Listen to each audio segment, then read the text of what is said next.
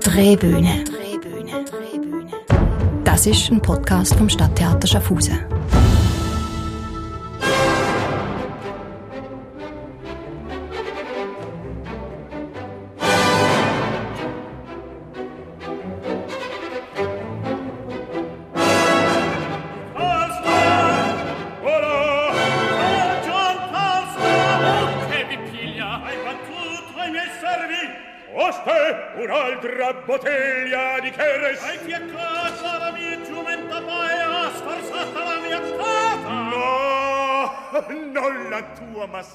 Liebe Zuhörerinnen und Zuhörer, herzlich willkommen zu einer neuen Folge unserer Drehbühne.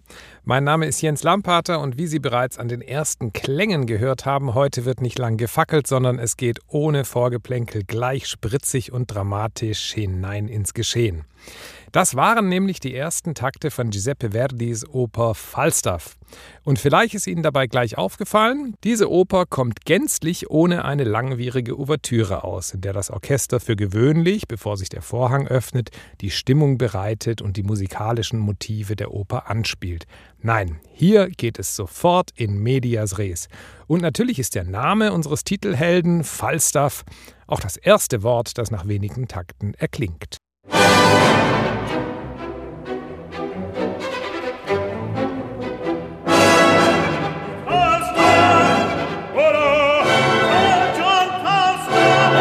Nach wenigen Sekunden sind wir hier also schon mittendrin in der ersten Szene.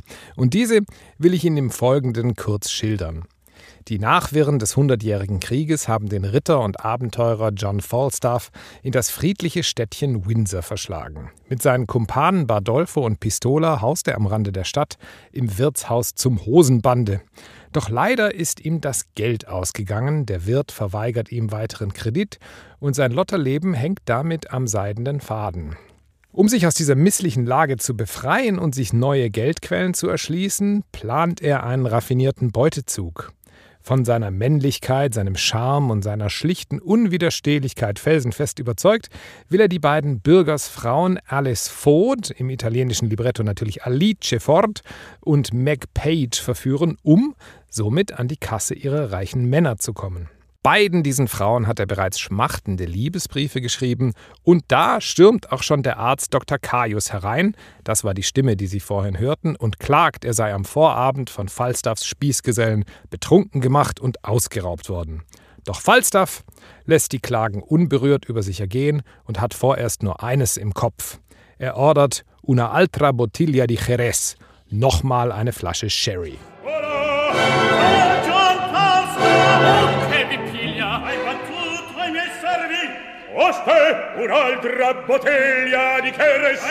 Sie hören es also, liebe Zuhörerinnen und Zuhörer, Sie können es sich hoffentlich bildlich vorstellen. Wir haben es hier mit einer waschechten Komödienhandlung zu tun. Mit all den Zutaten, die die Komödienklischees so erwarten lassen.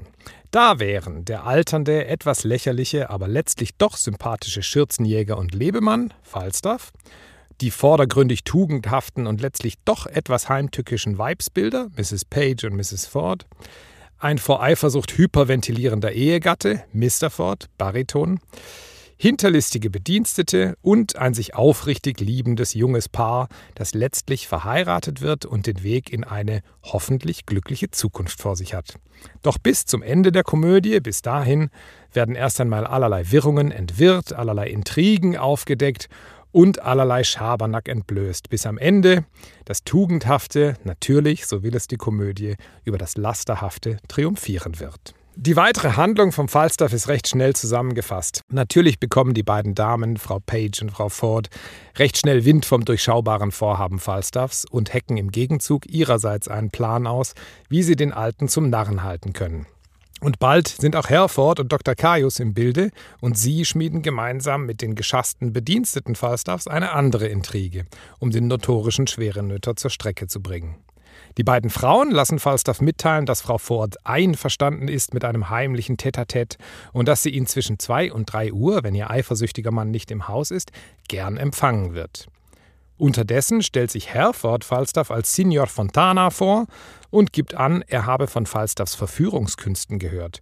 Er sei unsterblich in Fraufort verliebt und bittet Falstaff gegen entsprechende Bezahlung, versteht sich, gewisse amoröse Vorarbeiten zu leisten. Es kommt also zum Treffen des gewaltig balzenden alten Draufgängers mit Frau Ford.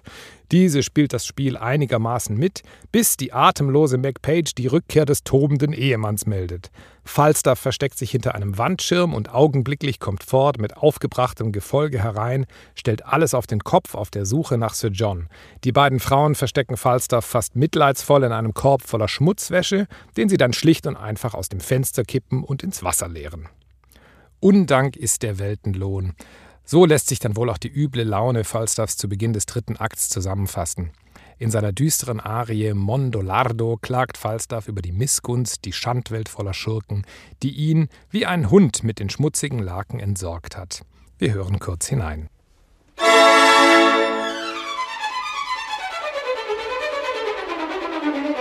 Ehi, hey!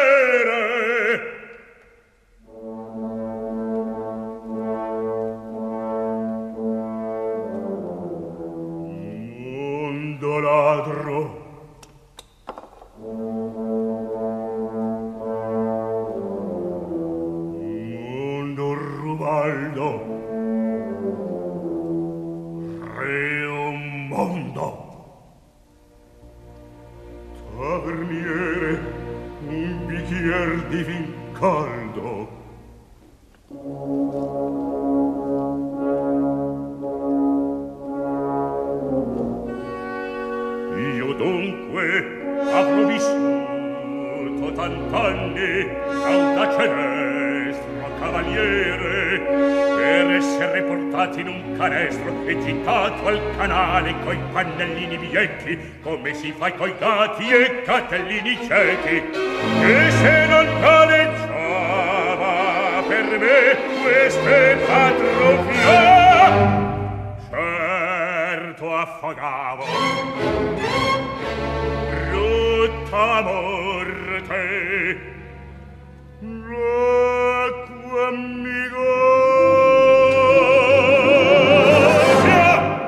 Mondolardo, Undank ist der Weltenlohn. Doch wer am Boden ist, der wird irgendwann wieder aufstehen. Und Falstaffs Laune bessert sich schlagartig, als er wenig später eine erneute Einladung von Frau Ford erhält. Um Mitternacht soll er sich nun bei einer Eiche im Wald von Windsor einfinden, und zwar verkleidet als schwarzer Ritter mit einem Geweih auf dem Kopf. Er fängt sogleich wieder Feuer und schnappt nach dem für ihn ausgelegten Köder, was die beiden Frauen natürlich amüsiert aus dem Hinterhalt beobachten. Im letzten Akt also erscheint Falstaff wie verabredet im Mondlicht, doch aus der erhofften erotischen Zweisamkeit wird wieder nichts, denn die Dorfgemeinschaft lauert ihm natürlich bereits auf. Es kommt zur finalen Demontage, etliche maskierte Gestalten piesacken und zwicken ihn, Falstaff wird demaskiert, verhöhnt, verlacht und schließlich von allen gezwungen, seine Missetaten zu gestehen und zu bereuen. Eine weitere Intrige wird aufgedeckt und das junge Liebespaar, das darf wie gesagt in der Oper nie fehlen, wird gegen den Willen der Älteren doch vereint und verheiratet. Und am Ende sind alle ein wenig betrogen, ein wenig einsichtig und können über sich selbst lachen. Alles ist Spaß auf Erden oder wie es im Finale heißt, tutti gabati, lauter Genarte.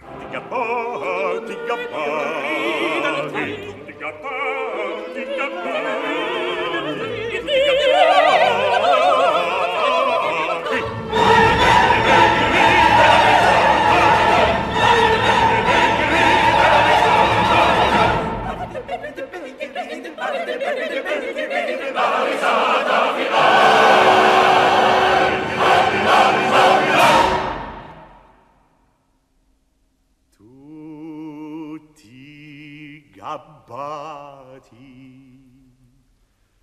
tutti gabbati tutti gabbati gabbati tutti gabbati.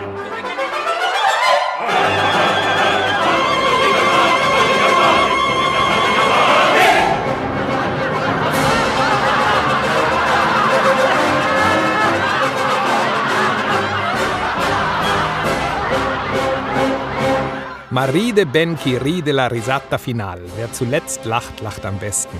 Das sind die letzten Worte, die Giuseppe Verdi für die Bühne schrieb. Denn der Falstaff war seine letzte Oper.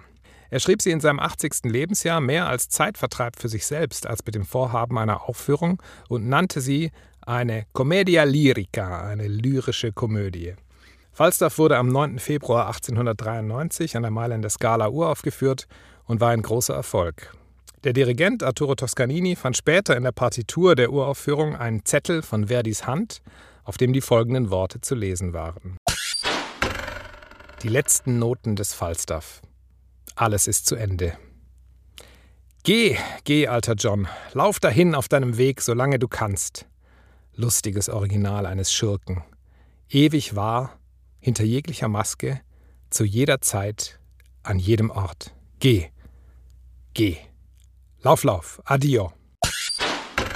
Eine Komödie also als das letzte Musiktheaterwerk des großen Giuseppe Verdi? Und das mehr als 50 Jahre, nachdem seine bis dahin einzige komische Oper Un giorno di Regno beim Publikum durchgefallen war und heute komplett vergessen ist? Eine Komödie von dem Komponisten, der wie kein zweiter die großen dramatischen und tragischen Stoffe der Weltliteratur auf der Opernbühne in Musik gesetzt zu erzählen wusste, der aus Schillers Kabale und Liebe die Luisa Miller schuf, aus Dumas Kameliendame die La Traviata, aus Victor Hugos Le Roi s'amuse den Rigoletto, von dem Komponisten, der Schillers Don Carlos auf die Opernbühne brachte und natürlich die beiden großen Tragödien Othello und Macbeth? Warum in aller Welt ein derart gewichtiges Lebenswerk ausgerechnet mit Falstaff abschließen? Warum musste es unbedingt dieser auf den ersten Blick etwas trottelhafte, senile, unbekehrbare und aus der Zeit gefallene Sir John sein? Betrachten wir die Entstehungsgeschichte des Werks, so war es Arrigo Boito, Verdis Librettist, der im Frühsommer 1889 Verdis Aufmerksamkeit auf Falstaff lenkte. Genauer gesagt auf Shakespeares Komödie The Merry Wives of Windsor, die lustigen Weiber von Windsor. Verdi selbst hatte bereits zuvor immer mal wieder mit dem Gedanken an eine komische Oper gespielt. Diese Projekte, darunter auch ein Falstaff-Projekt, aber immer wieder zugunsten der vermeintlich dramatischeren Stoffe verworfen. War es Altersmilde oder einfach die Lust am Komödienhaften, die Verdi ins Metier der Opera Buffa zurücktrieb? Die Lust auf eine Komödie mag ein Grund sein. Der wichtigste Grund liegt aber wohl in der Faszination, die Verdi am Ende seines Schaffens für die Figur des Falstaff empfunden haben muss. Vielleicht sah Verdi nämlich in Falstaff doch mehr als nur den unbelehrbaren Trunkenbold und Schürzenjäger. Er bediente sich schließlich, im Gegensatz zu Otto Nicolai, dessen heute weitaus häufiger gespielte Oper Die lustigen Weiber von Windsor nur auf der gleichnamigen Komödie Shakespeares beruht, nicht nur bei Shakespeares Komödie, sondern er blickte auch tief in die anderen Werke Shakespeares, in denen Falstaff in Erscheinung tritt. Insbesondere die beiden Teile der epochalen Historie von Heinrich IV. Das wollen wir nun auch tun und der Frage nachgehen, wer dieser Falstaff denn war. Die Frage lohnt sich definitiv, denn Falstaff ist vielleicht die am meisten unterschätzte, zu leicht genommene Figur der Theatergeschichte. Beginnen wir beim historischen Falstaff. Einen wirklichen Sir John Falstaff gab es in der britischen Geschichte nicht. Und doch stellt Shakespeare in Heinrich IV. den Falstaff an die Seite des jungen Prinzen Hal der später als Heinrich V. den Hundertjährigen Krieg mit Frankreich in der Schlacht von Agincourt siegreich beenden wird. An die Seite der Figur also, die wie keine zweite in der Geschichte des englischen Mittelalters als Nationalheld bezeichnet werden kann. Falstaff kommt in diesem Stück die Rolle des Vormunds und Ersatzvaters des jungen Thronfolgers zu. Er zieht mit dem jungen Prinzen durch die Spelunken und Wirtshäuser des Landes, genießt das Leben in allen Zügen, philosophiert und schimpft gemeinsam mit ihm über die Oberen, die Verlogenheit der Macht und die schrecklichen Zwänge der Realpolitik. Gegen Ende des zweiten Teils von Heinrich IV. stirbt dann der alte König und aus Prinz Hal wird Heinrich V. Der junge Prinz muss erwachsen werden und sich von seinen früheren Weggefährten lossagen. Er wird schließlich selbst zum Kopf des Machtapparats, den sein väterlicher Freund, der pazifistische, nihilistisch-philosophische Clown, der großherzige und friedfertige Falstaff zutiefst verabscheut. Heinrich V. zieht in den Krieg, Falstaffs Späße werden nicht mehr gebraucht. Soweit ein kurzer Exkurs in die Historien Shakespeares, der vielleicht verdeutlicht, dass dieser Falstaff weit mehr hergibt, als es in der Komödienhandlung rund um die lustigen Weiber von Windsor auf den ersten Blick erscheinen mag. Wer war dieser Falstaff? Als Vorlage oder zumindest als Inspiration für die Figur dienten Shakespeare zwei Personen der britischen Geschichte. Der Namensgeber war wohl der mittelalterliche Ritter Sir John Falstolf, welcher um das Jahr 1429 Teile der englischen Streitkräfte in Frankreich anführte. Von ihm ist unter anderem überliefert, dass er in der sogenannten Schlacht der Heringe mit wenigen hundert Langbogenschützen gegen das zahlenmäßig überlegene Heer der Franzosen obsiegte. Das war wohl auf Jahre die letzte größere Schlacht, welche die Engländer in diesem Krieg gewannen. Später, in der Schlacht bei Patay, unterlag dieser Falstaff mit den Engländern dem französischen Heer unter der Führung von Johanna von Orléans. Die Engländer wurden in dieser Schlacht gedemütigt und sein Ruf nahm danach irreparablen Schaden. Falstaff, der nicht gefangen genommen wurde, weil er rechtzeitig aus der sicher verlorenen Schlacht entfliehen konnte, wurde als Deserteur und Feigling beschuldigt. Seine militärischen Orden wurden ihm aberkannt und er wurde zurück nach England geschickt. Erst 13 Jahre später wurde er rehabilitiert. Soweit zur historischen Vorlage des Ritters und Soldaten, dessen Ruf beschädigt ist und der desillusioniert nicht mehr an Werte wie Volk, Vaterland, Ruhm und Ehre glauben will. Wir kommen später darauf zurück. Daneben diente Shakespeare eine weitere Figur als Inspirationsquelle, ein gewisser Sir John Oldcastle, ebenfalls Anführer englischer Truppen unter Heinrich IV. Er nahm an Feldzügen nach Schottland und Wales teil, während deren er sich die Freundschaft des Kronprinzen erwarb. Er war sehr gebildet, stets im Konflikt mit der Kirche, stets am Rande der Sittlichkeit und wurde sogar der Ketzerei für schuldig befunden und zum Tod verurteilt. Heinrich V. setzte dann eine Verschiebung der Hinrichtung um 40 Tage durch, die John Oldcastle zu einer Flucht aus dem Tower von London nutzte. Über die Trinkgewohnheiten und Weibergeschichten dieses Falstaff-Vorbilds wissen wir nicht viel, nur so viel, dass heute noch zahlreiche Pubs in England nach ihm benannt sind. Vielleicht sollten wir also diesen etwas unbeholfenen, nicht ganz zurechnungsfähigen Falstaff nicht einfach als eine komische Figur abtun, eine Figur, die die Komödienhandlung vorantreibt und die es für einen Komödienstoff nun einfach braucht, mit all ihren Marotten und Unsittlichkeiten. Der amerikanische Literaturwissenschaftler und Shakespeare-Experte Harold Bloom, ehemals Professor an der Universität von Yale, sieht etwa in Falstaff die großartigste Figur, die Shakespeare überhaupt schuf. The grandest personality of all of Shakespeare, schreibt er, und hält ihn für einem Hamlet ebenbürtig, einem Othello, einem König Lear oder einem Macbeth weit überlegen. Das begründet Harold Bloom unter anderem damit, dass Shakespeare in seinem Gesamtwerk keiner Figur mehr Aufmerksamkeit, mehr Text oder mehr Bühnenpräsenz schenkte als dem Falstaff. Obwohl keines von Shakespeares Stücken seinen Namen trägt, kommt er in vier Stücken vor und hat neben Hamlet den meisten Text aller Figuren in Shakespeares Universum. In einem Interview mit der Süddeutschen Zeitung, in dem Harold Bloom gebeten wurde, seine Lieblingsfigur im Werk Shakespeares zu nennen, begründete Bloom das wie folgt. Wenn ich mir eine Figur aussuchen müsste, wäre es Sir John. Er ist komischer als Hamlet und ebenso intelligent. Nicht einmal Iago ist so intelligent wie Falstaff. Falstaff ist nicht nur der geistreichste Kopf bei Shakespeare, er war es auch, der Shakespeare für spätere Generationen durchgesetzt hat. Es gab schon zu Shakespeares Zeiten mehr Aufführungen und mehr Drucke des Heinrich IV., in dem Falstaff die komische Nebenrolle hat, als selbst von Hamlet. Falstaff war so populär, dass Shakespeare noch die lustigen Weiber von Windsor nachgeschoben hat. Und Giuseppe Verdi hat schließlich daraus seine Oper gemacht.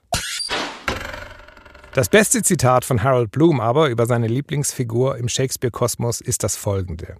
Hamlet is Death's Ambassador, while Falstaff is the Embassy of Life.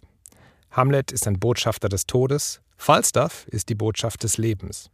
Folgt man Blums Argumenten, so verkörpert Falstaff wie keine andere Figur die schiere Lebenslust, weswegen ihn Shakespeare entgegen seiner tragischen Helden auch nicht auf der Bühne sterben lässt. Denn Falstaff ist, so Blum, das Leben selbst, er ist ein essentieller Homo ludens, ein spielender, spielerischer Mensch, der sich keiner Moral verpflichtet fühlt, keinem Glauben verfallen ist, keiner Ideologie folgt, dafür aber sehr viel nihilistischen Witz und philosophischen Humor zu bieten hat. Der Literaturredakteur Oliver Vogel schildert sehr treffend, was diese Figuren ausmacht. Falstaffs Ort ist das Wirtshaus. Dort, wo es was zu essen und zu trinken gibt, wo man frisch von der Leber weg, aus dem Bauch heraus reden kann, wie einem der Schnabel gewachsen ist, ohne sich an die sonst üblichen Regeln des Anstands halten zu müssen. Falstaff ist ein Mann der Unordnung, ein freier Künstler seiner selbst, einer, der ganz sich selbst genügt. In seinem Bauch ist Platz für den schönsten Unsinn, und was diesen Bauch verlässt, ist, wenn es nicht die unappetitlichen Seiten der Wirklichkeit betrifft, die Wort- und Geist gewordene Empirie. Spontan, geistreich, hellwach. Diesen Worten ist wenig hinzuzufügen. Außer vielleicht, dass Falstaffs Humor auch der Humor eines alternden Mannes ist, der sich um Fragen des Anstands nicht mehr besonders scheren muss. Vielleicht war es auch dieser Aspekt, der Giuseppe Verdi im Alter von bald 80 Jahren, wo er niemandem mehr etwas beweisen musste, an Falstaff so faszinierte und der ihn schließlich dazu brachte, sein letztes Werk dieser grandiosen Figur zu widmen. Das wohl eindrücklichste Beispiel, dass sich Verdi und sein Librettist Boito im Gegensatz zu Otto Nicolai für die dramatische Entwicklung ihres Falstaffs eben nicht nur mit den durchtriebenen, lüsternen und tollpatschigen Falstaff der lustigen Weiber von Windsor abgeben wollten, sondern sich auch für den essentiell nihilistischen, philosophischen Falstaff Shakespeares interessierten, liefert vielleicht die Arie L'Onore aus dem ersten Akt der Oper. Den Text hierzu nahm sich Arrigo Boito aus dem fünften Akt von Shakespeares Heinrich IV. Das ist genau der Moment, an dem sich der junge Thronfolger Prinz Herr von seinem väterlichen Freund Falstaff lossagt, um in die Fußstapfen seines zuvor verhassten Vaters zu treten, um für das Vaterland, für Ruhm und Ehre in den Kampf zu ziehen. Just im dramaturgisch aufgeladenen Moment des Erwachsenwerdens des großen Nationalhelden Englands erwidert Falstaff dem Prinzen Desillusioniert und gleichzeitig wohl wissend, dass seinem Zögling keine andere Wahl bleibt, als sein Schicksal als künftiger König anzutreten, die folgenden Weisheiten zum Begriff der Ehre. Kann die Ehre euch die Wänste füllen? Nein. Renkt sie auch nur ein Bein euch ein? Mitnichten. Den Fuß? Nein. Den Finger? Nein. Ein Härchen nur? Oh nein. Die Ehre ist kein Wundarzt. Also was? Ein Wort. Was steckt in diesem Wort? Ein Lufthauch, der verweht. Ein schöner Humbug. Ein Toter, kann der Ehre fühlen? Nein. Lebt bei den Lebenden sie nur? Auch das nicht, denn zu Unrecht blähen Schmeicheleien sie auf, verführt der Hochmut sie, verpestet sie Verleumdung. Ich brauche keine Ehre. riempirvi la pancia. No. Può l'onor rimettervi uno stinco? Non può. Né un piede, no. Né un dito, no. Né un capello, no. L'onor non è chirurgo, E dunque una parola Che c'è in questa parola? e dell'aria che vola becco strutto eh, l'onore lo può sentir chi è morto. No. Vive sol coi vivi neppure perché a torto lo gonfia le lusinghe, lo corrompe l'orgoglio, l'amor fa le calugne.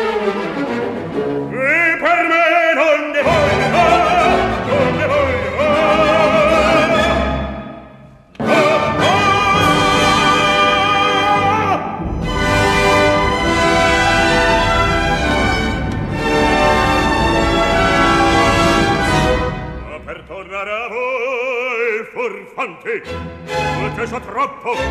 E mi discaccio ora resti resti! Al galoppo al galoppo! Il capesto sai bene mi sta! Resti resti resti al galoppo al galoppo! Padre padre padre Vieni qua,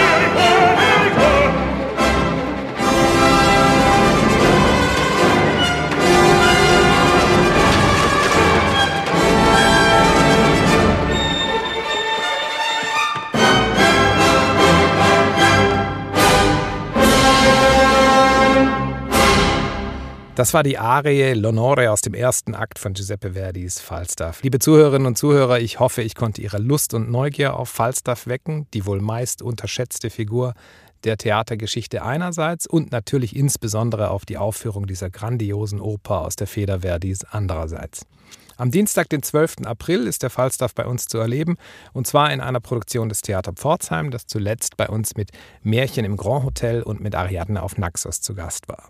Die Inszenierung von Thomas Münstermann ist farbenfroh, lustvoll und legt nicht nur beim Falstaff selbst, sondern bei allen Darstellern ganz den Schwerpunkt auf den Homo Ludens, der Falstaff im Kern ja ist. Wenn Sie sich dazu einen bildlichen Eindruck verschaffen wollen, finden Sie auf unserer Webseite einen Videoclip, in dem sich die bilderreiche, verspielte Inszenierung gut erahnen lässt. Der Regisseur Thomas Münstermann schildert seine Herangehensweise recht anschaulich. Es ist ein Stück entstanden, wo die Sänger quasi schauspielerisch agieren müssen, zum Teil in aberwitziger Geschwindigkeit über die Bühne rasen, Versteckspiele veranstalten. Und in diesem Stück ist nur der darstellende Mensch wichtig. Nicht mehr groß das Bühnenbild oder große Co-Wirkung, sondern tatsächlich der agierende Sängerdarsteller. Und das ist natürlich ein großer Spaß für Sänger, aber hoffentlich auch fürs Publikum, äh, das so zu sehen äh, mit dieser äh, lustigen und unterhaltenden Geschichte, die aber auch ihre Abgründe hat. Freuen Sie sich also mit uns und dem Ensemble des Theater Pforzheim auf einen unterhaltsamen, vielschichtigen, lebensfrohen Abend im Stadttheater. In unserem nächsten Podcast, der Sie am 17. April erwartet, bleiben wir im Universum Shakespeares und werfen gemeinsam mit dem Regisseur Tobias Mähler einen Blick auf Shakespeares wohl bekannteste Komödie, den Sommernachtstraum. Bis dahin wünsche ich Ihnen alles Gute, bis bald im Stadttheater und auf unserer Drehbühne. Drehbühne. Drehbühne.